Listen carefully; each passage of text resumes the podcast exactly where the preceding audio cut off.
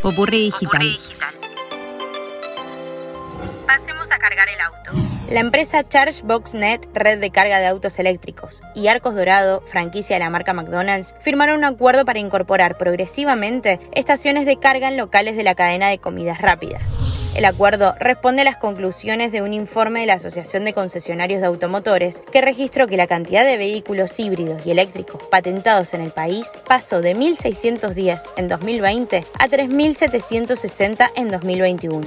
Por esto, instalarán inicialmente 14 estaciones de carga en la zona del área metropolitana para llegar a 30 como base en todo el país, según el plan estratégico que plantean para 2023. De esta manera, los locales de la cadena de comidas rápidas van a disponer de un espacio de estacionamiento exclusivo y señalizado para este servicio. El convenio va a permitir poner a disposición estaciones de carga semi rápidas con tomas tipo 2, cuya velocidad de carga media permitirá a los clientes lograr 20% aproximado de carga en 45 minutos. Quienes requieran del servicio deberán adquirir una tarjeta en la web de la empresa prestadora y habilitarla para poder activar la carga.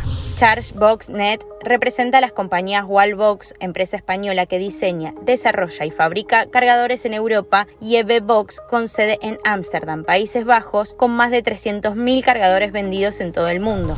Se trata de una tendencia todavía incipiente, pero que de a poco se va instalando en todo el mundo. Soy Sofía Yolastra. Conoce más en popurridigital.com.